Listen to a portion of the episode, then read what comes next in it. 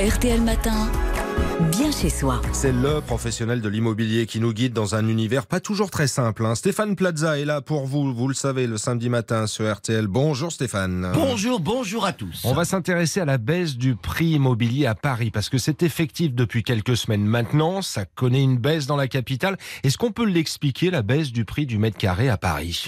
Oui, évidemment, tout d'abord à cause de la remontée du taux d'intérêt qui entraîne une capacité d'emprunt plus faible, avec des crédits plus difficiles à avoir, des négociations qui revoient le jour entre acquéreurs et vendeurs pour diminuer le prix du bien. Autre facteur, la réglementation sur la rénovation énergétique avec la loi climat qui remet en cause la rentabilité d'investissements locatifs. Rappelons que depuis le 1er janvier 2023, il est interdit de louer des biens trop énergivores, ce qui entraîne que les propriétaires préfèrent vendre que d'entamer des travaux. Ce sont donc des biens revus à la baisse de son prix de vente. Et en termes de chiffres, Stéphane, ça donne quoi cette baisse?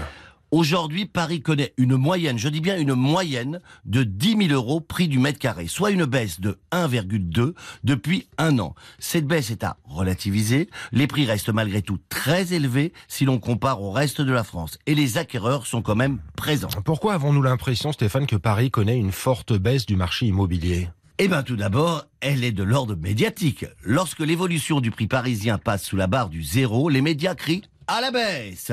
Pour ma part, je dirais pas qu'il s'agit d'une baisse, mais que le marché est ralenti. Il est vrai que les acquéreurs et les vendeurs ne sont plus habitués à de telles conditions de marché immobilier. Entre 2016 et 2020, la hausse des prix était entre 5 et 8 Les biens se vendaient en une journée sans négociation.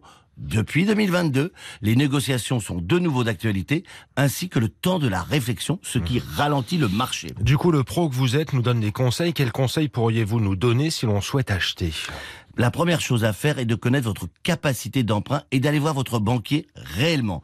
Évitez les simulations du net. Demandez lui d'augmenter votre taux de 0,3 car entre le moment où vous allez commencer les recherches et la signature du compromis de vente, des semaines se seront écoulées et les taux peuvent augmenter. Pensez aussi à lui demander ce document écrit qui pourra rassurer le vendeur. Les seuls qui peuvent se permettre d'attendre, ce sont les paiements comptants, donc les investisseurs. Et du coup, Stéphane, si nous souhaitons vendre notre bien, quels conseils vous avez pour nous? Il faut savoir que la moindre erreur de commercialisation peut faire perdre beaucoup d'argent. Il faut donc être stratégique et accepter la situation actuelle. Le premier conseil que je peux vous donner est d'éviter de surévaluer votre bien, car il ne se vendra pas, il n'y aura pas de visite et restera sur le marché et va vous faire perdre de l'argent. Si vous deviez confier le mandat de votre bien à une agence, je vous conseille quand même d'aller voir plusieurs agences pour avoir une vraie estimation, de choisir celle qui vous aura fait la meilleure impression et qui détient surtout un portefeuille client suffisant. Évitez de choisir une agence qui surestime votre bien et surtout évitez de le mettre dans plusieurs agences car ça veut dire que votre bien ne se vend pas.